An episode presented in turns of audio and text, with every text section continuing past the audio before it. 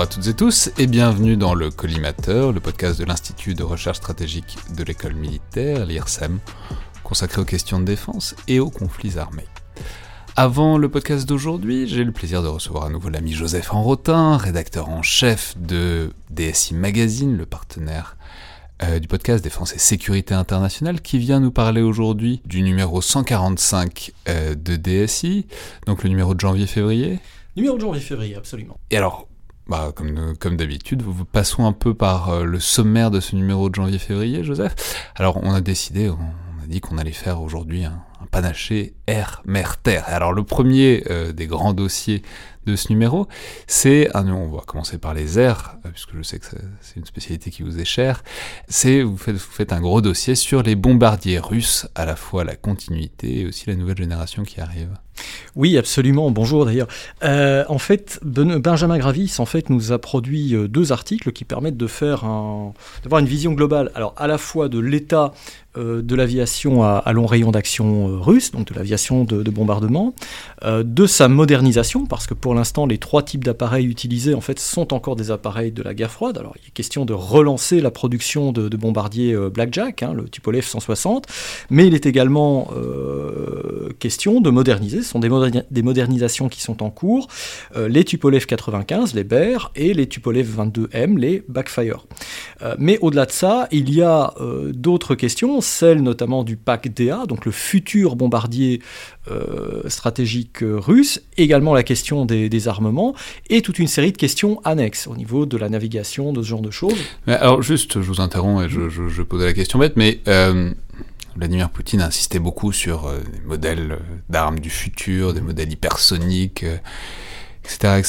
Euh, etc. pourquoi ils font encore des bombardiers? Enfin, pourquoi ils insistent autant sur les bombardiers en ce moment exactement? Alors justement, et c'est ça qui est très, très intéressant, c'est que d'une part, il y a une conjonction qui se fait entre ces, entre ces nouveaux armements et l'aviation, le missile Kinzhal par exemple, mais au-delà de cela, le gros avantage de l'aviation de bombardement, et les Russes semblent l'avoir compris, c'est qu'en fait elle est visible, beaucoup plus qu'un certain nombre de ces nouveaux armements. Oui, parce qu'un missile, somme toute, tant qu'on ne le tire pas, personne ne le voit. Exactement. Alors qu'un euh, bombardier, ça reste en l'air. Ça... reste en l'air, ça peut être utilisé, et on l'a vu d'ailleurs au large des, euh, de, l'espace aérien français, ça peut être utilisé dans le cadre d'une démonstration de, force, euh, dans des manœuvres en fait de diplomatie aérienne, il y a de la diplomatie navale, hein, on déploie les bâtiments, on fait des visites, etc. Eh bien, c'est la même chose pour l'aviation. quand vous regardez euh, la manière dont la, euh, la, Russie a travaillé avec les Venezuela, par exemple, euh, eh bien, à plusieurs reprises, elle a déployé des blackjack, en fait, au Venezuela. C'est visible, ça attire l'œil des caméras, ça montre l'activité russe, en fait, au, plan international, et donc, en fait, c'est un vecteur sémiotique, si vous voulez, permettant de montrer la résolution de la Russie, ou tout simplement la présence de la Russie, en plus d'être un vecteur opérationnel, comme on l'a vu en Syrie, notamment. D'accord, alors après euh, la Russie et les airs, on va passer euh, à l'autre grand acteur dont on parle assez souvent, la Chine. Mhm. Et la Chine, cette fois, on va aller en mer. Et euh, je crois que vous avez fait un gros dossier sur euh, les nouveaux porte-hélicoptères chinois, les nouveaux bâtiments amphibiens en tout cas. Tout à fait. Alors ce n'est pas un dossier, c'est un article assez euh, complet pour le coup, effectivement. c'est d'ailleurs un des premiers articles en français et en anglais, toutes langues, toutes langues confondues, qui, qui, a, qui a pu sortir, et qui revient effectivement sur le type 75, qui est donc le, nouveau LHD, donc le Landing Helicopter Dock, le BPC si vous voulez, enfin le PHA maintenant. Donc ce sont les, sont les équivalents des Mistral et des Tonnerre Exactement. Euh, sauf que ces bâtiments, pour le coup, les bâtiments chinois, euh, sont plus imposants. Euh, alors, ils sont plus imposants, ils retiennent un certain nombre de, leçons, d'autres marines, et pour le coup, autant le porte-avions chinois, donc le, Liaoning et puis ensuite le, Shandong, sont des bâtiments qui sont issus, si vous voulez, d'une production soviétique initialement, hein, puis après on modifie un petit peu, autant le premier type 75, donc qui a été, qui a été lancé en fait un petit peu avant les 75 ans de la, République populaire, euh, autant ce bâtiment-là, pour le coup, est une conception tout à fait euh, originale de la, part, de la part des Chinois. Donc c'est représentatif de la montée en puissance colossale qu'on voit de la marine chinoise, qui sort des porte-avions dans tous les sens, qui, et qui maintenant se met à concevoir donc ses propres porte-hélicoptères. Absolument. Et là, en l'occurrence, on a, on a affaire quand même à des bâtiments qui sont de l'ordre des 40 000 tonnes, hein. donc c'est comme les plus gros euh, LHD américains, les classes, les classes VASP, euh, avec effectivement un radier euh, amphibie, avec un, assez c'est quoi un radier amphibie Un radier amphibie, en fait, c'est ce qui va vous permettre de mettre en œuvre des embarcations amphibies. C'est-à-dire que vous, avez, vous allez le, noyer partiellement de manière à faire flotter un certain nombre d'embarcations, des barges de débarquement sur coussin d'air, etc. Et donc, ça va vous permettre de mener des opérations amphibies. Ce qui est très intéressant, c'est que depuis quelques années, les Chinois se concentrent en fait non plus sur des petits bâtiments euh, destinés finalement à aller sur, sur Taïwan, mais plutôt sur des bâtiments au plus long cours, hein, donc des. Euh, des chalands de transport euh, type 71, euh, les nouveaux LHD type 75, des bâtiments avec beaucoup plus d'autonomie et qui est donc une capacité d'action beaucoup plus longue, un rayon d'action beaucoup plus long, une, une capacité d'action pour le coup stratégique. Ouais, donc on va plus envahir Taïwan, on va envahir maintenant l'Australie, quoi. Alors, non, je plaisante, mais cela dit, ça, ça, ça pose aussi la question, puisque euh, ils vont pas envahir euh, ce qu'il y a au-delà, enfin a priori, l'Australie ce serait compliqué quand même. Euh, ça pose la question de à quoi servent ces bâtiments amphibies. Bah, en France, on sait que c'est des BPCE, donc c'est aussi des bâtiments de commandement. Mhm. Donc euh, voilà, ça pose la question de pourquoi est-ce qu'ils veulent allonger le rayon d'action de, ce genre de bâtiment. Ah bah, la, la, Chine est très clairement dans la continuité de, de ce que disait l'amiral Liu Huaxing, hein, donc la, la, troisième chaîne d'île, la troisième chaîne d'île pour lui euh, c'est le monde en fait, hein, et donc c'est la capacité à pouvoir agir dans le monde. Mais alors, la question, et on le voit bien justement avec les types 75, c'est pas tellement d'aller agir pour envahir. Euh, certes, les, bâtiments type 75 peuvent euh, participer à des opérations amphibies de, de grand style, mais ils sont aussi, comme tous les autres bâtiments amphibies, y compris nos, PHA, des instruments de diplomatie navale. Donc ça permet d'aller visiter d'autres pays, d'aller faire de la coopération avec d'autres pays, d'entraîner des, marines alliées, etc. Ça permet aussi de montrer tout simplement la résolution euh, du pays et euh, l'intérêt pour telle ou telle crise, etc. Donc de montrer de montrer le drapeau, y compris en situation de crise, et tout en disposant d'une véritable capacité de combat. En 2011, bah, euh, nos PHA, euh, enfin BPC à l'époque, euh, ont permis de mener des opérations héliportées sur la, sur la Libye notamment.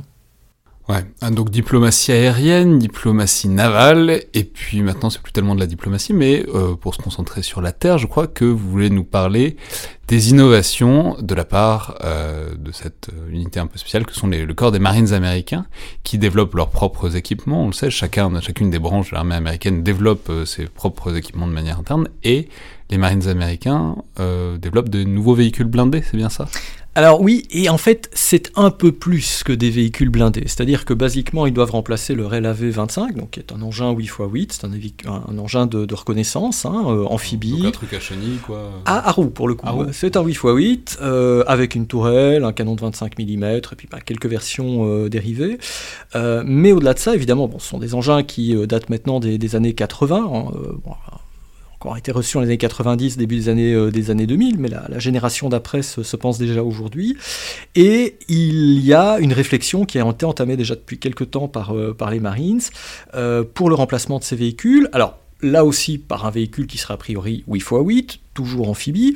Mais ce qui est intéressant, c'est qu'on voit que les marines s'approprient une rationalité qui est très similaire à celle de Scorpion euh, que nous avons ici en, France. Le Scorpion, on va répéter, c'est le nouveau système slash logiciel qui permettra de coordonner, disons, c'est vraiment un système d'information qui permet de coordonner tous les véhicules les uns avec les autres et de partager les, visions, de partager les informations en temps réel. Quoi. Exactement, en sachant qu'il y a les véhicules en plus. Euh, et donc en fait, il y a à la fois cet aspect euh, matériel lourd du véhicule, mais en même temps, effectivement, tous les aspects de commandement, de recueil d'informations, partage d'informations automatisées au meilleur échelon possible, etc. etc. Et donc ce qui est, ce qui est très intéressant, c'est de voir que les Marines, euh, alors même que l'US Army avait eu tendance à refuser un petit peu à sortir de cette logique-là quand elle a quitté le, FCS, hein, le Future Combat System, les Marines, eux, euh, viennent justement à cette vision-là en se disant ok, euh, notre, prochain, notre prochain véhicule, alors il sera aux alentours, on va commencer à travailler sur les prototypes dans les années 2020, mais il entrera en service dans les années 2030. Bah, finalement, le, la manière dont on va combattre dans ce véhicule ressemblera beaucoup plus à ce qu'on verra dans un avion de chasse, par exemple, avec des écrans un peu partout, avec du partage d'informations et une conscience situationnelle hein, beaucoup plus importante que ce qu'on pouvait observer dans les véhicules blindés traditionnels avec bah, le conducteur à l'avant en train de conduire un petit peu en étant guidé quelque part par, par ses camarades et en étant un peu aveugle finalement en ayant un champ de vision très restreint. Là, on est sur quelque chose où l'information devient réellement centrale et où l'engin lui-même est un générateur d'informations. Il va nourrir lui-même le réseau. Il va bénéficier du réseau, mais il va, il va se nourrir également de cela. Donc ce que vous êtes en train de nous dire, c'est que globalement, euh, en France, on était en pole position de la numérisation et de, de l'informatisation, disons, des véhicules blindés, mhm. et que tôt ou tard, on va se faire doubler par, euh, par les Marines Alors, doubler peut-être pas, mais en tout cas, il y a diffusion du concept, ça c'est clair. Et c'est toujours très intéressant. D'ailleurs, la Légion étrangère travaille beaucoup avec les, les Marines historiquement, des exercices croisés, etc. Euh, et les troupes de marine également. Il faut discuter de cela avec Michel Goya, la manière dont il avait travaillé avec les, marines, c'est assez rigolo à voir, à entendre surtout. Euh, mais au-delà de ça, effectivement, le concept se diffuse. Alors, il y aura sans doute des appropriations différentes, parce que c'est des, cultures stratégiques, des cultures de guerre qui sont, euh, qui sont différentes, mais en tout cas, il y aura des similarités qui seront euh, intéressantes à, observer. Très bien, bah merci beaucoup Joseph. Et donc on peut retrouver ce numéro 145 de DSI Magazine en kiosque, le numéro de janvier-février.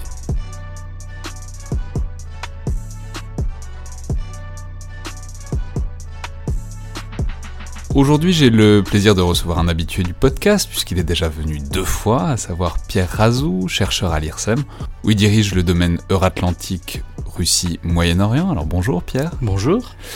Je, rappelle que vous étiez venu pour nous parler de deux autres de vos spécialités, à savoir d'une part euh, le wargaming et de l'autre euh, l'histoire de l'aviation, citons d'ailleurs votre livre sorti l'an dernier chez Perrin, Le siècle des As, qui a depuis reçu le prix Guinmer. Félicitations. Merci. Mais vous êtes aussi un des meilleurs spécialistes en France de l'Iran, notamment sur le plan militaire, et vous êtes donc venu nous aider à comprendre et à décrypter les tensions actuelles et l'escalade militaire entre les États-Unis et l'Iran. Je signale que vous aviez publié une histoire de la guerre Iran-Irak chez Perrin il y a quelques années, donc entre 1980 et 1988. Alors, je, dois dire que ça fait longtemps que je veux rebondir sur cette actualité Iran-États-Unis, qui est évidemment brûlante depuis quelques mois, euh, dans le podcast. Mais en fait, il y a toujours plusieurs problèmes qui se sont posés. Euh, le premier, c'est que ça évolue en permanence très vite et euh, donc tout ce qu'on peut dire risque toujours d'être périmé en moins de 24 heures. Et le second, c'est que en fait, on annonce un peu la guerre ouverte tout le temps et globalement, un peu comme la Corée du Nord il y a quelques mois, ça finit généralement par se tasser. Donc j'ai tendance à penser que ça ne fait pas de mal de laisser reposer un peu avant d'en faire une émission. Cela dit, là on a eu une accumulation d'événements un peu sans précédent, avec notamment l'assassinat euh, par frappe de drone américain de Qassem euh, Soleimani, l'un des principaux dirigeants des gardiens de la révolution islamique, le 3 janvier, qui font qu'il faut évidemment en parler. Et par ailleurs, on a pris nos précautions en tant que possible, puisqu'on enregistre le lundi soir pour une diffusion le mardi matin, alors que les tensions se sont un peu retombées. Donc on a mis toutes les chances de notre côté pour que ça soit pas tout de suite périmé à moins qu'il se passe quelque chose dans la nuit, en général, c'est quand même comme ça que ça se passe. Dès qu'on pense être à l'abri, c'est là que c'est là qu'il y a des événements qui se précipitent. Mais bon. On va évidemment euh, revenir sur euh, l'enchaînement récent et sur les perspectives, et il faut peut-être commencer par revenir en arrière pour donner les bases de cette situation, puisqu'on n'a jamais vraiment directement parlé euh, d'Iran dans le podcast. Évidemment, on va pas faire un historique complet de la relation entre les États-Unis et l'Iran, mais on peut quand même commencer par dire un mot de ce grand coup fondateur dans la relation entre les deux pays qui est évidemment la révolution islamique de 1979, et en particulier la prise d'otage de l'ambassade américaine à Téhéran. Pourquoi Ne serait-ce que parce que ça a des conséquences directes encore aujourd'hui, à savoir que les États-Unis n'ont toujours aucun diplomate euh, présent en Iran. Donc c'est de l'histoire, mais c'est aussi... Et personne dans le personnel diplomatique américain n'a oublié tout ça, Pierre. Oui, justement, c'est ça qui est fondamental. Ce qu'il faut comprendre, c'est que la confrontation ou la rivalité entre l'Iran et les États-Unis, c'est euh, d'abord et avant tout un long feuilleton qui est basé sur euh, une histoire euh, émotionnelle, passionnelle, irrationnelle. C'est-à-dire que si on compare par exemple avec ce qui se passe aujourd'hui en Irak ou en Syrie, et tout particulièrement en Syrie, le conflit est totalement cynique, pragmatique, rapport de force, très clausewitzien, on pourrait dire d'une certaine manière. Euh, alors que entre l'Iran et les États-Unis, euh, ça n'a rien de rationnel. on est dans l'émotionnel et l'irrationnel depuis le début, depuis 1979. Pour faire simple, les, Américains, le peuple américain et surtout le leadership américain, toutes tendances confondues, a eu la sensation d'avoir été humilié euh, avec la révolution de 79, la prise d'ambassade de l'ambassade américaine à Téhéran le 4 novembre 1979 et tout ce qui s'en est suivi, les otages, euh, les coups tordus, euh, les, les attentats euh, en tout genre. Pendant la guerre Iran-Irak, toute une série, y compris d'opérations militaires directes, puisqu'en oui, parce printemps il faut, il, faut, commencer par, il faut rappeler que donc les, les, le chapitre tout de suite après, c'est évidemment la guerre Iran-Irak, donc vous êtes spécialiste de 1980 à 1988, et que évidemment pendant cette guerre Iran-Irak, les États-Unis soutiennent directement l'Irak de Saddam Hussein, et du coup, ben voilà, c'est un chapitre de plus dans cet affrontement. Voilà, et donc en fait, depuis 40 ans, pour faire simple, euh, il y a toujours un épisode entre les, entre les deux pays qui fait que lorsque les situations ou lorsque la situation semble se détendre, lorsque le dialogue semble en passe de se rétablir, pas les relations diplomatiques, mais simplement le dialogue, eh bien, il y a toujours une série euh, d'événements qui font euh, que le, dialogue euh, ou bien échoue, ou bien bascule, ou qu'un dirigeant, d'ailleurs aussi bien du côté iranien que du côté américain, et on le voit avec Donald Trump en ce moment, eh bien, décide que finalement, ça n'est pas son intérêt politique à lui de tendre la main à l'autre, et donc au contraire, son intérêt, c'est d'en rajouter, de rajouter de l'huile sur le feu, et de, et de torpiller en quelque sorte un potentiel rapprochement. Ouais, alors bon, donc là on vient de passer à grand trait sur les années 80, on va passer encore à plus grand trait sur les années 90, mais il faut peut-être dire quand même un mot des années 2000 euh, au milieu, parce que euh, c'est aussi le moment de réactivation du programme nucléaire iranien, qui est important, qui est une grande donnée de fond là-dessous, en profitant notamment de l'invasion américaine de l'Irak et du bourbier de la situation compliquée pour en enfin vraiment pour en profiter littéralement et développer ce programme nucléaire qui s'était un peu arrêté avant et du coup ben, réactiver les tensions. Alors le programme nucléaire euh, iranien, euh, là aussi, il faut revenir euh, à l'origine très rapidement. Hein. il date pas de 2003 ou de 2005, il date de 1970 du Shah, et ce sont les États-Unis qui ont commencé à, à, aider le Shah à développer son propre programme nucléaire, puis les Européens en 1975 avec la révolution islamique en 79, il y a une grande rupture. Euh, et là, euh, l'ayatollah Khomeini qui arrive au pouvoir donc en février 79 dit non non le nucléaire c'est pas bon pour nous. Euh, de toute façon ça coûte trop cher. Euh, et donc, on, met un terme euh, au programme nucléaire et notamment, euh, on, torpille l'accord Eurodif, mais ça, c'est une autre histoire. Hein. c'est ce que je raconte dans, dans, le livre sur la guerre en Irak et sur la relation compliquée entre la France et l'Iran. Tout ça pour dire que c'est c'est pas en 2003, mais c'est en pleine guerre Iran-Irak. On ne sait pas exactement quand, probablement vers 1984-85, que euh, Rafsanjani, qui est alors président du Parlement, convainc euh, l'ayatollah Khomeini de relancer le programme, clairement à des fins militaires, clairement pour se doter euh, à terme de la bombe atomique. Pourquoi? Pour dissuader tous les voisins de l'Iran. Parce que la guerre Iran-Irak, dans le vécu collectif iranien, c'est un peu comme la Première Guerre mondiale en Europe. À l'issue de cette guerre, c'est euh, l'idée qui prédomine, c'est plus jamais ça. Donc pour que euh, plus jamais euh, un voisin de, de l'Iran ose finalement ou n'ose s'attaquer ben, à la Perse éternelle, de, ce qui, enfin de, de, leur point de vue, bien sûr, il faut la bombe atomique. Et donc c'est à partir de ce moment-là que le programme se relance doucement mais sûrement. Mais comme dans les années 1990, on est finalement dans une phase de rabibochage ou de rapprochement entre l'Occident et l'Iran, évidemment, bah, ça passe sous les radars et ça remonte au-dessus du radar quand en 2003 euh, les, on va dire ce qu'on appelait à l'époque le, le, le, U3, c'est-à-dire en fait le, les Britanniques, les Allemands et les Français qui étaient en négociation avec le pouvoir iranien pour essayer de mettre un terme ou en tout cas de de contrôler le programme nucléaire iranien. À l'époque, donc, c'était euh, M. Khatami qui était président de la République. Donc, on ne parle pas du tout de Ahmadinejad et, et de tout le reste.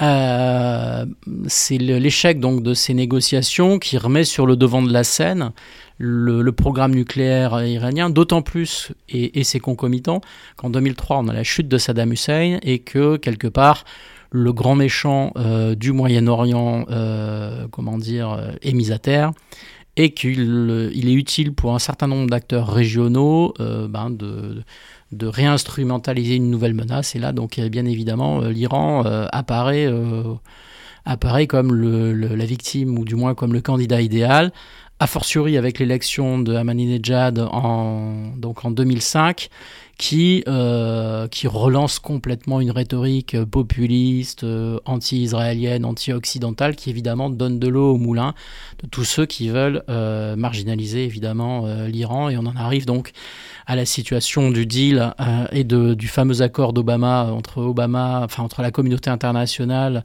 le président Obama et le leadership iranien, qui se conclut par l'accord du 14 juillet 2015 qui sera finalement critiqué par un certain nombre d'acteurs, mais...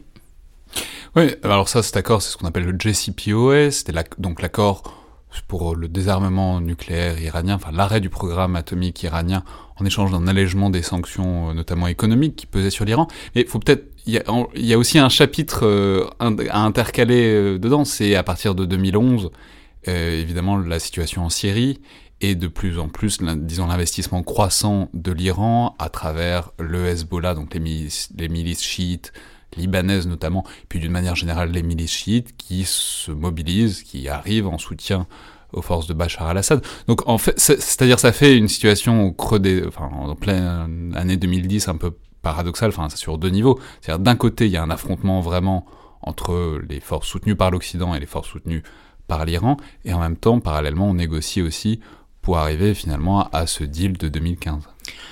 Oui, parce que euh, clairement, euh, on va dire le pouvoir iranien a deux fers au feu. C'est-à-dire que là, c'est tel que je le comprends hein, en tant qu'analyste. Euh, le, pouvoir iranien et l'Iran en tant qu'État cherchent à dissuader, à être dissuasif. Et le leadership iranien dit aux Occidentaux et à l'ensemble de la communauté internationale, au passage y compris bien entendu les Russes et les Chinois, euh, nous voulons être dissuasifs, donc globalement nous avons deux moyens de l'être. Soit euh, via l'arme nucléaire, et dans ce cas-là on peut en effet euh, se recentrer sur le, on va dire, l'Iran historique. Soit, nous, enfin, soit le, régime iranien renonce à l'arme nucléaire, mais dans ces cas-là, pour assurer sa sécurité et sa dissuasion, on va dire, conventionnelle et asymétrique, euh, il a besoin en fait d'établir une sorte de marche défensive euh, autour de l'Iran. Euh, c'est un grand classique dans l'histoire.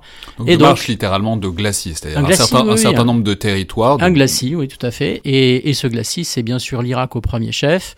Et tant qu'à faire, si du point de vue de Téhéran, il est possible de l'étendre à la Syrie pour faire la jonction avec le Liban, puisque le Liban est un, le Liban, pardon, est un pays absolument crucial dans euh, la, stratégie euh, iranienne, et y compris dans le vécu collectif iranien, parce qu'il y a de grandes familles euh, iraniennes qui ont émigré au Liban au 19e, au 18e siècle, sous l'Empire ottoman, qui ont fait fortune, etc. Donc en fait, pour les, pour les Iraniens, le Liban, quelque part, c'est un petit peu... c'est un petit peu ça fait pas du tout partie de l'Iran, c'est très différent, mais disons que c'est une terre, on va dire, amicale, où euh, de, nombreux, de nombreux Iraniens euh, se sont expatriés euh, à l'époque pour, faire, pour survivre et pour faire du business. Bon, donc on comprend bien cette double dynamique. Donc effectivement, si on, si on prend le risque de s'affaiblir du point de vue nucléaire, bah, en revanche, il faut montrer les dents du point de vue territorial, mm. selon ce que vous nous expliquez. Mais donc on, a ce moment qui semble matérialiser un peu un sommet de la détente entre l'Iran et l'Occident avec euh, cet accord de 2015. Enfin, rien que le fait que tout le monde soit dans la même pièce, signe le même document, euh, s'entendre bien, c'est beaucoup dire, mais enfin, en tout cas qu'il y, y, a un vrai dialogue. Voilà. Mais alors ensuite, euh, évidemment, Donald Trump arrive et comme pour beaucoup de choses, euh, ça, ça, fait quand même une grande différence, euh, en tout cas au moins visuelle, puisque Donald Trump avait aussi fait son fonds de commerce de critiquer cet accord sur le nucléaire iranien, et euh, rapidement, il annonce qu'il va en sortir, et finalement il finit par en sortir en 2018. Mais avant, alors on va en reparler, mais juste, il marchait cet accord? Il était respecté euh, par les deux parties hein, euh, au moment où euh, Donald Trump l'a dénoncé. Simplement, certains acteurs aux États-Unis, en Europe, mais surtout aux États-Unis, en Israël, bien sûr, dans les pays du Golfe, critiquaient l'accord en estimant qu'il n'était pas assez dur et qu'il n'allait pas assez loin dans les comment dire, dans les contraintes qui étaient imposées à l'Iran. Et donc là, on, revient sur l'ego, sur l'éthos, sur l'ego, avec un président américain. Mais c'est non mais juste, on va s'attarder là-dessus parce que c'est une rhétorique qu'on a beaucoup entendue dans la campagne américaine, qui est beaucoup dans la vie politique américaine, qui est que dans cet accord, bah, l'Iran se payait bien la tête des États-Unis et de l'Occident, et qu'au fond, il continuait à faire ce qu'il voulait, etc. Alors les clauses de cet accord sont compliquées à comprendre, mais bon, du coup, est-ce que ça vous paraissait quand même un accord équilibré ou est-ce qu'il y avait, disons, un fond de vérité sur le fait que l'Iran s'en était plutôt bien tiré? L'Iran gagnait du temps, c'est certain. Donc en fait, Mais euh, du temps pourquoi du temps pour euh, faire autre chose, pour se développer économiquement, euh, pour se réinsérer dans la communauté internationale, euh, et tout simplement pour essayer de, de remettre son économie en marche et de moderniser son industrie pétrolière et gazière, qui en avait bien besoin et qui en a toujours d'ailleurs euh, beaucoup, euh, beaucoup besoin. Donc euh, bah là, c'est c'est pas à moi à prendre parti. Je veux dire, c'est une question, on va dire politique. C'est le verre. Est-ce qu'il est à moitié vide, à moitié plein? C'est exactement ça. On va dire que le, verre était probablement rempli à, moitié. Et donc chacun y a vu euh, ce qu'il voulait bien, euh, ce qu'il voulait bien voir. Ce qui est intéressant de souligner, c'est que à l'époque, les responsables sécuritaires israéliens, euh, je ne parle pas des hommes politiques euh, et de la classe politique israélienne, mais les sécuritaires israéliens considéraient qu'après tout, c'était pas un si mauvais accord que ça, parce que ça garantissait 15 ans de non-prolifération assurée, euh, contrôlée, etc. Voilà. Après, on refait pas l'histoire. Bon, mais du coup, l'étape suivante, c'est effectivement en mai 2018, euh, le retrait officiel de Trump euh, de cet accord. Alors, euh, pendant un certain temps, les Européens ont essayé de continuer à le faire euh, vivre, puisque après tout, les États-Unis n'étaient pas le seul à l'avoir signé, cet accord. Mais même si, bon, ils avaient la possibilité de mettre des sanctions économiques, bon, bref, ils, ils avaient moyen d'influer dessus, mais ils n'étaient pas les seuls signataires. Et du coup, bah, comment est-ce que l'Iran a réagi? C'est-à-dire comment est-ce qu'on arrive de ce retrait, qui me semble vraiment le dernier chapitre avant l'escalade actuelle, à ben, la montée des tensions?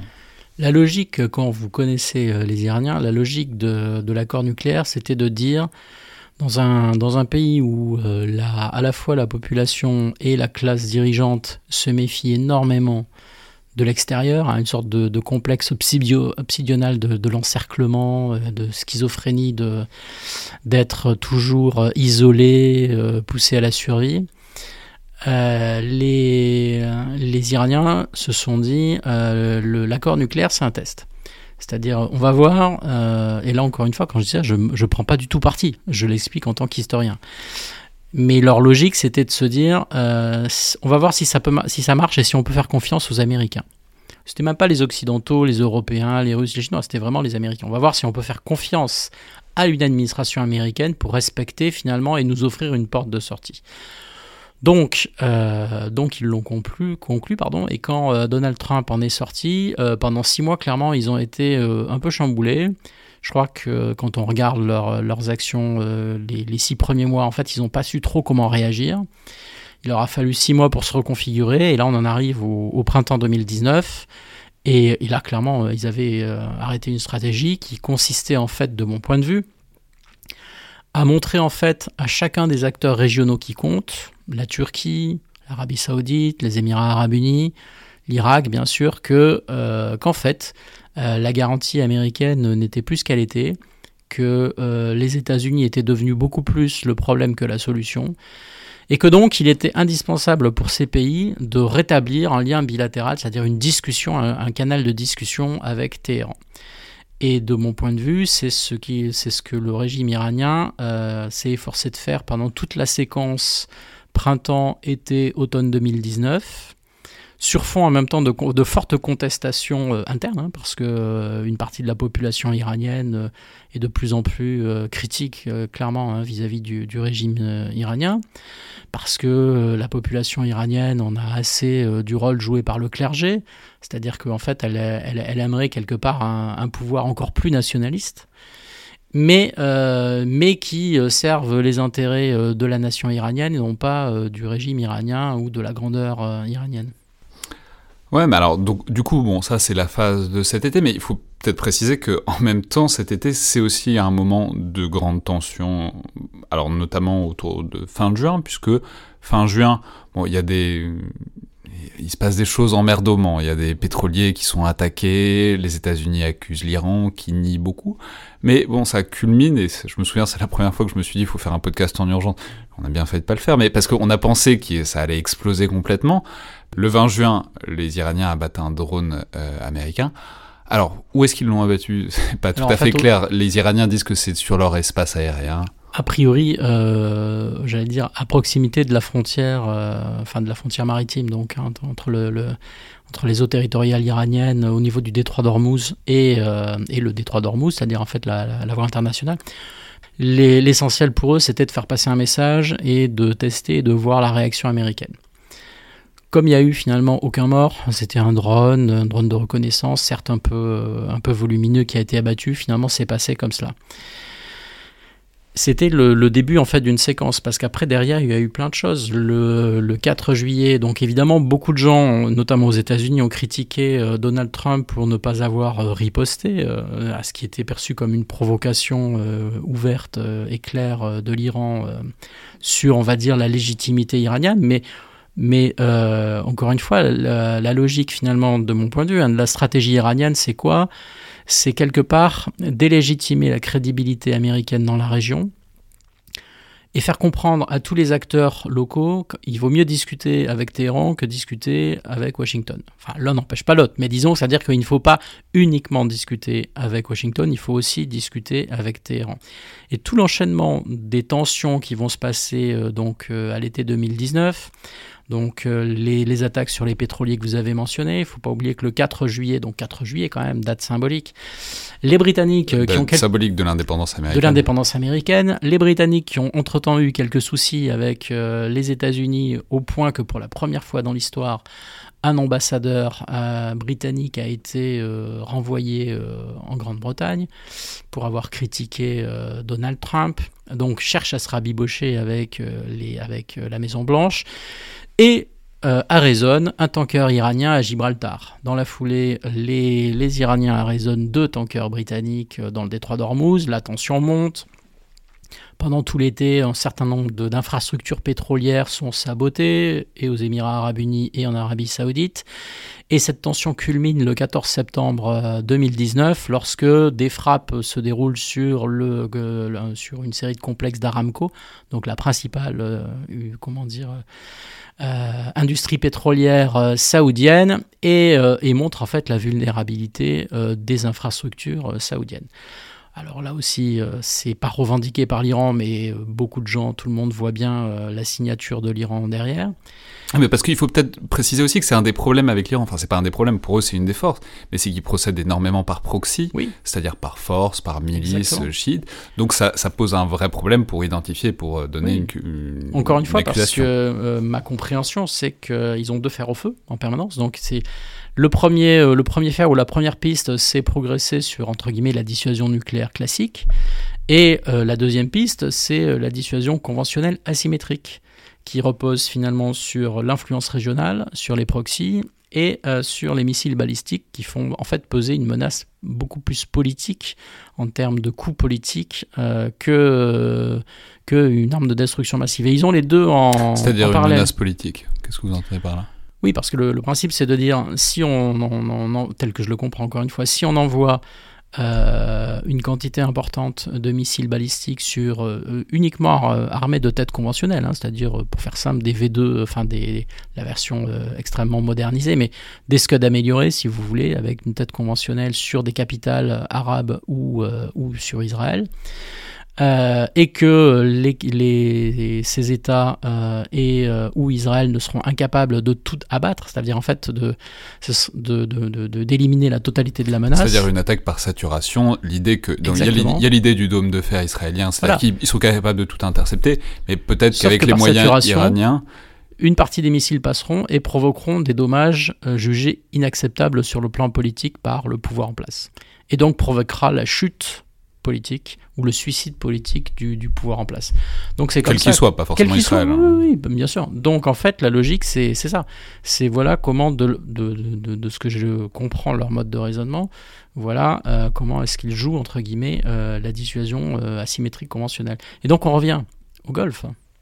Non, mais juste parce que vous, vous avez évoqué le deuxième pied de ça, qui est aussi la dissuasion nucléaire, parce qu'il faut rappeler qu'ils ont aussi relancé leur programme nucléaire depuis. Bien sûr, pour se dire, euh, pour, en fait, pour questionner les Occidentaux euh, et les principales puissances, euh, les États-Unis, les Européens, la Chine, la Russie, pour leur dire, au fond, nous, enfin, les, les Iraniens voudront être dissuasifs, et voudront leur dissuasion.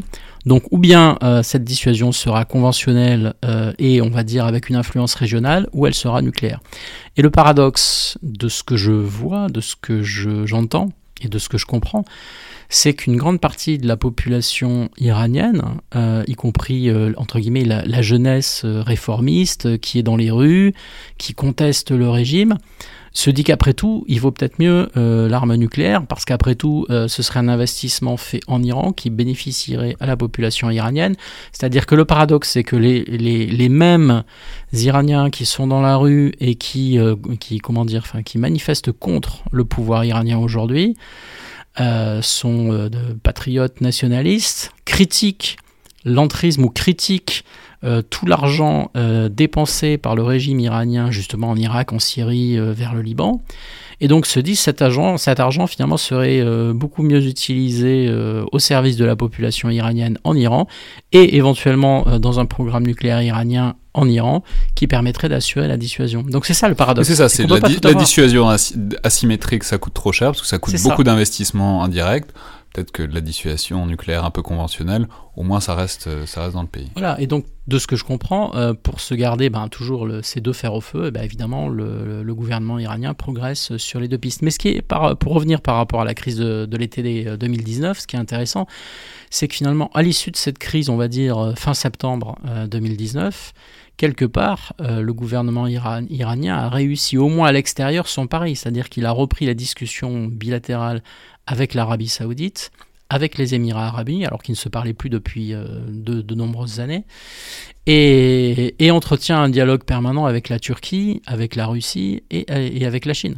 C'est-à-dire que à l'automne, à la fin de l'automne 2019, en fait, euh, ce qui manque au, à l'Iran, euh, c'est un dialogue avec les États-Unis, bien sûr à terme un dialogue avec Israël, mais ça c'est plus compliqué, c'est un autre sujet, on pourrait faire une autre émission là-dessus. Mais c'est un dialogue avec les États-Unis. Et donc on en revient sur le caractère fondateur et le, côté, si vous voulez, euh, passionnel quelque part de la relation entre euh, Téhéran et Washington. Bam, bam, bam, bam, bam, Iran. Bam, bam, bam, bam, bam, Iran.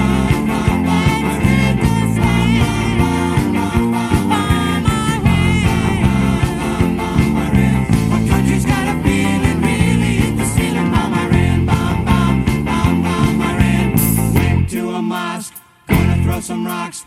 Tell the Ayatollah gonna put you in a box.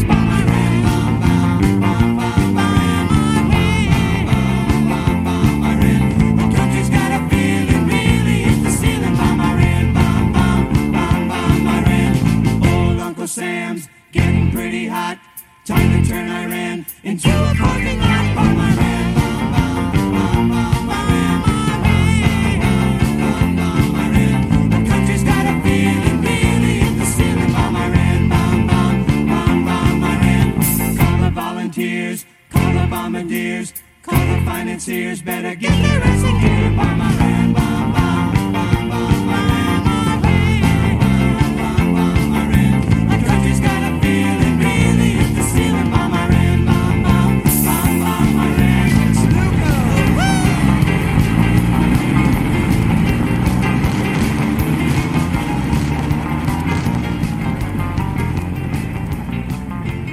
Très bien, alors là on est resté à l'automne, quelques mois à peine, mais bon, évidemment, euh, la montée effrénée des tensions, ça, ça vient au creux de l'hiver, c'est-à-dire à partir de fin décembre. Alors, je, vais rappeler quand même rapidement euh, l'enchaînement des événements, parce que c'est important d'avoir la chronologie un peu fine en tête. Bon, 27 décembre, il y a des salves de roquettes qui s'abattent euh, dans des secteurs où se situent des soldats et des diplomates américains, notamment en Syrie. Alors, non revendiquées, elles tuent quand même un sous-traitant américain et elles sont attribuées par Washington aux milices iraniennes. 29 décembre, représailles, 25 combattants, euh, a priori pro-iraniens, sont tués à la frontière irako-syrienne dans euh, des raids de représailles donc américains contre des factions irakiennes soutenues par Téhéran. 31 décembre, contre-représailles, mais cette fois euh, un peu plus civil, disons un peu moins militaire, c'est des milliers d'Irakiens chiites partisans de euh, paramilitaires pro-iraniens prennent d'assaut l'ambassade des États-Unis à Bagdad pour protester contre les raids américains. Et c'est là le point crucial et essentiel.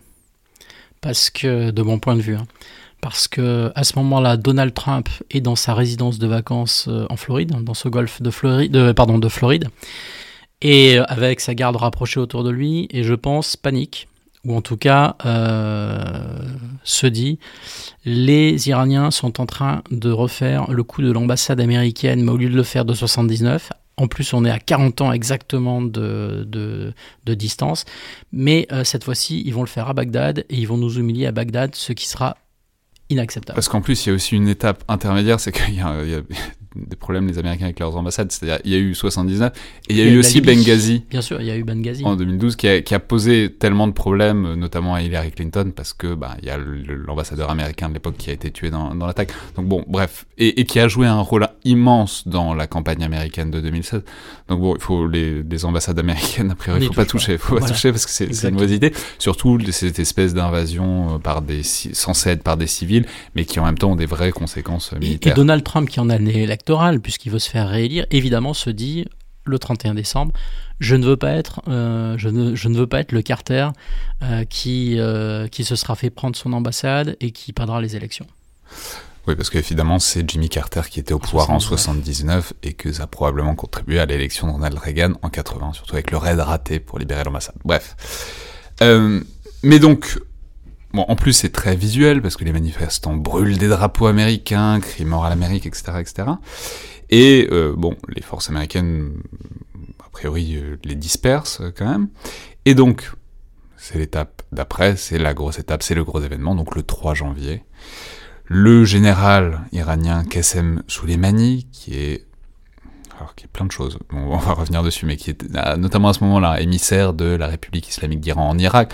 Bon, globalement, c'est un des grands dignitaires iraniens qui à ce moment-là va en Irak pour surveiller la situation. Mais il y, a aussi tout un imaginaire autour de Qassem Soleimani, parce qu'on racontait que c'était lui qui pilotait à l'époque de la guerre civile syrienne les opérations depuis Damas. Bon, il y a une idée que c'est la tête pensante, en tout cas militaire, du régime iranien. Donc Qassem Soleimani est abattu en Irak par une frappe de drone américain, ce qui pose tout un tas de problèmes politiques et même légaux sur lesquels on va revenir. Mais je vous laisse peut-être présenter Qassem Soleimani parce que c'est un personnage excessivement important dont il faut dire pourquoi c'est si symbolique son élimination. Alors Qassem Soleimani, euh, c'est la figure du héros symbolique euh, antique, si vous voulez, des, Iraniens francophones qui connaissent très bien l'histoire de France m'ont dit un jour, si vous voulez comprendre ce qu'est Qassem Soleimani, dans sa complexité et dans son lien au pouvoir, euh, euh, en fait c'est un petit peu euh, ce que était à l'époque pour vous le général Bijard, à l'époque du gaullisme. C'est-à-dire c'est le héros, le bon soldat, euh, mais en même temps, c'est le fidèle serviteur euh, du, système, euh, totalement loyal au système. C'est-à-dire qu'il n'est pas du tout factieux. Il y a d'autres généraux, y compris dans la garde rapprochée, disons, iranienne, qui à un moment donné ou à, un, autre, pardon, ou à un moment donné ou un autre, ont été, enfin, ont pu être taxés un petit peu de bonapartisme, si vous voulez. C'est pas le cas de Soleimani. Soleimani, c'était vraiment le bon, le bon serviteur, le bon, le guerrier victorieux. C'est ça aussi qui compte, c'est que c'est un héros de la guerre en Irak. Mais dans l'esprit euh, iranien, c'est aussi celui qui a euh, battu Daesh en Irak, puis en Syrie. Donc quelque part, c'est le, le, double vainqueur à la fois de Iran-Irak, mais surtout de, contre Daesh. Plus bien sûr, c'est celui qui, comme vous le disiez très justement, euh, propulse l'influence de l'Iran sur la scène régionale, donc en Irak, en Syrie, euh, au Liban. Mais il ne faut pas non plus euh, surestimer euh, son poids, c'est-à-dire que... Alors on va dire, sa fonction, c'est... Il dirige la brigade Al-Quds. Donc c'est la force Al-Quds qui en fait, peu importe, enfin c'est plus qu'une brigade, mais c'est la force, en fait, c'est le, le, corps expéditionnaire extérieur des gardiens de la Révolution. Et donc en fait, c'est les gardiens de la Révolution qui sont cette force. Qui sont l'armée d'élite, euh, euh, qui est censée. Il y a deux, il y a deux armées en Iran. Il y a l'armée régulière qui, pour faire simple, défend euh, le territoire, les frontières, et euh, le corps des gardiens de la Révolution qui défend le régime. Le régime à la fois à l'intérieur et à l'extérieur. Sous-entendu, c'est la force expéditionnaire du régime qui envoie euh, ce qu'à l'époque de la guerre froide on, appelait les conseillers militaires, pudiquement, euh, combattre évidemment sur les fronts extérieurs dans les, guerres par procuration que se livrent les uns et les autres. Et là, clairement, que le régime iranien livre à ses, euh, à ses rivaux ou à ses adversaires. Al-Quds, on peut rappeler aussi que ça veut dire euh, c'est Jérusalem. C'est Jérusalem. Donc ça, ça donne tout de suite cette dimension vers l'extérieur. Religieuse, idéologique et, religieuse. Voilà. Mais Qassem Soleimani, euh, pour faire simple et pour nos auditeurs qui jouent au tarot, c'est ni plus ni moins que le 21 d'atout. C'est-à-dire en fait, c'est l'atout maître dans la main du guide suprême et dans la main du régime. Mais c'est pas le numéro 2 ou le numéro 3 du régime contrairement à ce que pas mal de journalistes ont avancé à l'époque. Ce qui veut dire que c'est le fidèle serviteur, c'est vraiment l'atout maître que le, que le régime ne sort que quand vraiment ça va mal et euh, quand il veut gagner un pli euh, à tout va. Donc son élimination finalement, euh, bien évidemment, est présentée comme une perte symbolique, ça devient immédiatement un martyr. Oui, parce qu'il y a aussi cette culture du martyr oui, en, est, Iran. On, est dans on, est dans un monde chiite là, il faut pas oublier quoi. Donc dans le bah, du coup, il faut le préciser, notamment depuis la guerre. Alors il y, a tout le schisme et puis depuis bah, la guerre Iran-Irak. depuis le, on va dire depuis les années 680 enfin la, la fin du 7e siècle, euh, et, euh, le, et du coup, il y a eu schisme entre les sunnites et les chiites. Et du coup, il y a eu ces funérailles à Téhéran qui ont été, qui ont amené des dizaines, voire des centaines de milliers de personnes, avec des dizaines de morts aussi dans des, dans des. oui, et, là aussi, le régime iranien euh, qui, qui a appris de ses erreurs en termes et, qui, et qui essaye de progresser en termes de communication ou de manipulation de l'information ou des images en fait, utilise les funérailles euh, comme bien sûr un instrument de propagande pour faire passer le message à Washington et dans d'autres capitales. Regardez, euh, nous avons des dizaines de morts euh, piétinés euh, lors de ces funérailles. À la limite, peu importe, ça n'émeut personne en Iran. Donc sous-entendu, si le régime arrive à, mobiliser 2 millions de personnes à Téhéran, vous comprenez bien que le régime et que la population sera derrière le gouvernement et le pouvoir si par hasard vous, les États-Unis lancent une offensive directe contre euh, le territoire euh, iranien. En d'autres termes, plus simple, le, message très simple, c'est même pas peur. Et oui, parce qu'il faut dire ça aussi, qu'il y a ce spectre toujours de la guerre d'invasion américaine en Iran, alors qui a été pendant un certain temps matérialisé par John Bolton, qui était l'ancien conseiller à la sécurité euh, de Donald Trump, dont on sait que c'est un interventionniste forcené et que il a l'idée d'un changement de régime en Iran depuis longtemps, qui a été d'ailleurs limogé parce qu'il était jugé trop belliqueux, notamment envers l'Iran. Mais, enfin, c'est l'idée quand même, et Donald Trump, je pense, s'en rend compte quand même, c'est que l'Iran, c'est pas l'Irak. C'est plus grand et c'est autrement mieux défendu. Oui, je crois qu'au fond, euh, personne, euh, en tout cas, certainement pas Donald Trump, n'a l'intention euh, de se laisser piéger et de se laisser entraîner dans une guerre directe avec l'Iran une fois encore, sûrement pas en année électorale. Mais euh, et là aussi, du côté iranien, les Iraniens n'ont absolument aucun intérêt euh, à, se laisser entraîner dans une guerre. Donc le paradoxe dans cette crise, c'est que chacun joue sa partition, chacun utilise euh, finalement ben, l'événement, donc l'élimination de, Qassem Soleimani à son avantage. Au passage, on peut dire que du, point de vue iranien, euh, euh, c'est le double gain. C'est-à-dire que le régime gagne euh, au grattage et au tirage, si vous me, passez l'expression, parce que finalement, pour, pour le guide suprême, pour sa garde rapprochée, Soleimani leur aura beaucoup servi vivant, mais en même temps, Soleimani leur aura beaucoup servi mort. C'est-à-dire que sa mort est instrumentalisée et utile, puisqu'elle permet paradoxalement de ressouder une partie de la population iranienne, démonstration lors des funérailles, mais surtout de ressouder une partie de la population irakienne euh, et, de, faire passer les messages, y compris au Liban, alors même que le pays est soumis euh, à de fortes tensions politiques, avec une vague de dégagisme, je parle de Beyrouth, hein, où on voit bien que la, jeunesse, toute communauté confondue, euh, cherche à faire partir euh, finalement bah, les, les, vieilles élites dirigeantes. Donc le message c'est on ne touche pas à la République islamique. Et donc le paradoxe c'est que son, élimination sert aussi le régime. Bien sûr, elle sert aussi les intérêts américains parce que quoi qu'on en dise, les, les États-Unis ont rétabli un niveau de, comment dire, de dissuasion. C'est-à-dire que là, je pense que le successeur de Qassem Soleimani euh, se dit que euh, il ne sera, enfin, il ne sera nulle part à l'abri. Oui, peut-être pas trop se balader dans la région. Voilà, il, faut, il vaut mieux pas trop se balader euh, dans la région comme le faisait Qassem Soleimani.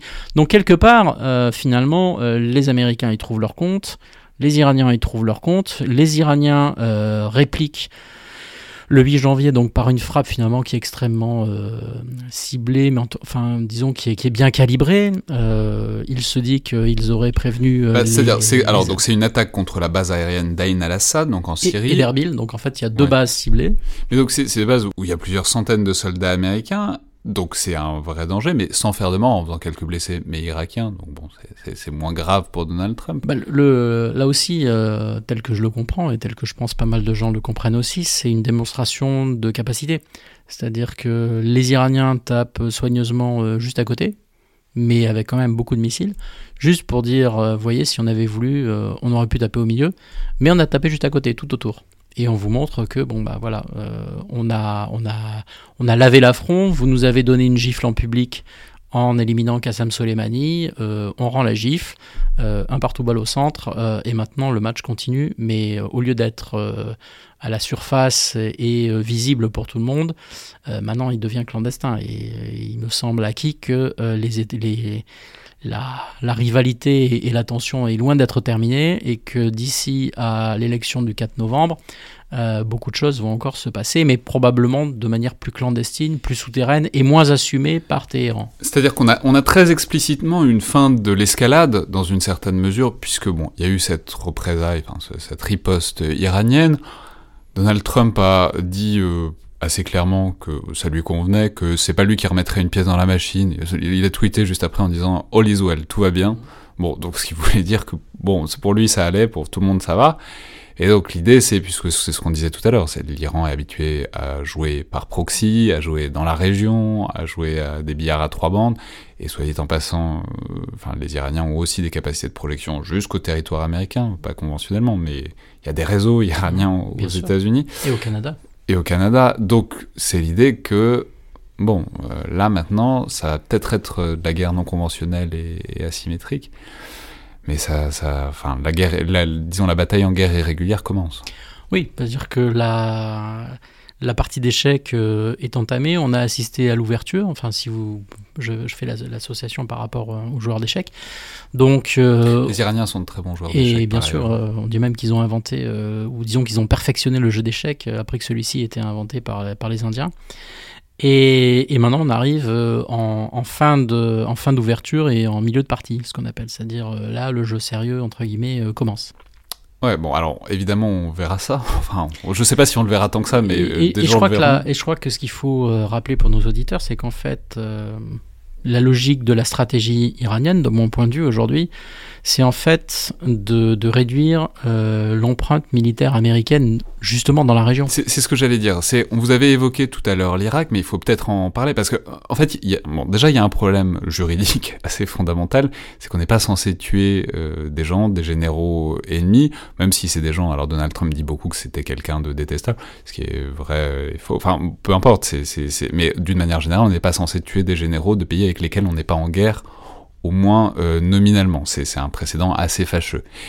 Euh, on a beaucoup fait le parallèle avec euh, les frappes de drones euh, de Barack Obama au Pakistan et en Afghanistan, mais Al-Qaïda, c'est quand même il y a une guerre au moins déclarée contre Al-Qaïda, c'est quand même assez différent d'un point de vue juridique. Mais donc il faut dire que c'est ce qu'on a, c'est le chapitre qu'on n'a pas dit, c'est que il y a eu une, ça, ça a gêné quand même les Irakiens qu'on tue des gens sur leur territoire sans autorisation, et donc le 5 janvier, il y a eu un vote du Parlement irakien pour dire que les troupes américaines n'étaient plus les bienvenues en Irak. Oui, la stratégie euh, iranienne, elle me semble claire. Elle consiste en fait à délégitimer la présence américaine, la présence militaire américaine partout où c'est gênant pour les Iraniens, justement dans leur cadre de double stratégie de double dissuasion. Donc évidemment qu'ils vont tout faire pour euh, faire mettre dehors, légalement entre guillemets, euh, par le Parlement, par la classe politique euh, irakienne, les, les GIs qui sont déployés Alors ça, ça a donné en- quoi ça, va donner quoi ce vote du Parlement irakien? Bah, à la limite, peu importe, parce que euh, bien, bien, sûr que probablement il ne sera pas, euh, comment dire, enfin, il n'y aura pas d'effet, c'est-à-dire que les, les, Américains, les troupes américaines ne vont pas s'en aller. Mais dans la logique. Euh, c'est embêtant quand même, juridiquement, c'est embêtant. Oui, bien sûr, non, mais, mais euh, disons que dans, dans la rhétorique, disons, iranienne, ça consiste à dire, à partir du moment où une grande partie de la population euh, irakiennes, via leur parlement ou via le parlement, demandent le départ des troupes américaines et que les troupes américaines ne partent pas, pour différentes raisons, les troupes américaines deviennent des forces d'occupation, ou redeviennent des forces d'occupation comme elles l'étaient entre 2003 et 2011. Donc à partir du moment où ce sont des, des forces d'occupation, ou jugées entre guillemets d'occupation, bien sûr, de leur point de vue à eux, elles deviennent des cibles légitimes pour le front de la résistance. Donc la guerre est régulière. Donc la guerre devient régulière du point de vue de la rhétorique iranienne. Parce qu'en fait, ce qui, ce qui, de mon point de vue, ce qui change, c'est que... C'est-à-dire, les actions de guerre irrégulières, potentiellement attentats, quoi, ça devient théoriquement licite, puisque ce sont des forces illégitimes. Ma, compréhension, euh, alors là je, reprends ma casquette d'historien, c'est que finalement pendant 50 euh, ans, on a eu euh, ce qu'on appelait le front du refus contre Israël. Donc pour faire simple, le Moyen-Orient était animé par le conflit israélo-arabe puis israélo-palestinien. Et ce à quoi on assiste aujourd'hui, c'est à une transformation de ce front du refus en ce que les Iraniens appellent le front de la résistance. Et front de la résistance, pas du tout contre Israël, paradoxalement, mais contre les États-Unis et contre la prééminence américaine dans la région. Et clairement, à travers tout ce qui vient de se passer, ils ambitionnent et ils revendiquent d'ailleurs de prendre le leadership de ce front de la résistance.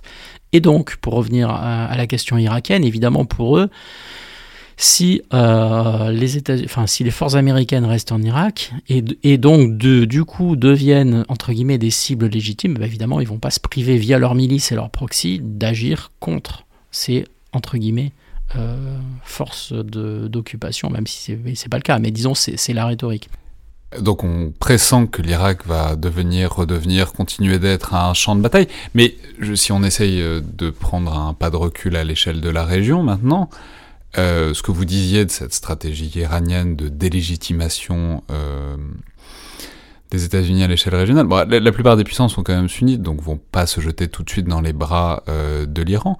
Mais en tout cas, est-ce que ça Je crois que le but c'est pas de, pas du tout qu'elle se jette dans les bras de l'Iran, c'est simplement qu'elle discute avec Téhéran. Parce que les Iraniens, qui ont quand même un, un, fort complexe de supériorité, savent que, enfin, pensent que euh, dans le cadre d'une relation bilatérale, ils arriveront toujours en fait à comment dire euh, à, à, faire prévaloir en tout cas le, leur point de vue ou en tout cas à faire passer leur message. Pour ce que je voudrais dire aussi sur l'Irak, pour, pour avoir une, une, sorte de compréhension de la relation compliquée entre l'Iran et l'Irak, euh, si vous me permettez, j'oserais le parallèle entre la relation complexe entre la, France et l'Allemagne. C'est-à-dire que pour les Iraniens, l'Irak a tout le temps été une menace. Et donc, euh, aujourd'hui, euh, leur rhétorique, c'est que l'Irak ne doit plus jamais être une menace.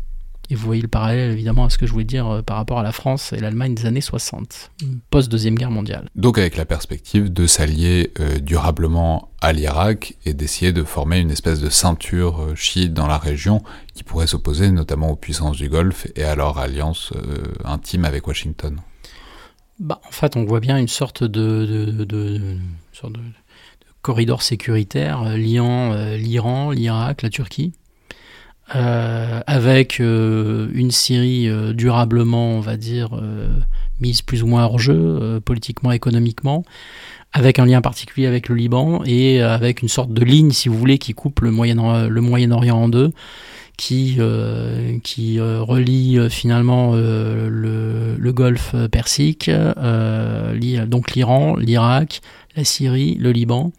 Et disons, voilà, cet axe-là doit rester, entre guillemets, en tout cas pas hostile à Téhéran.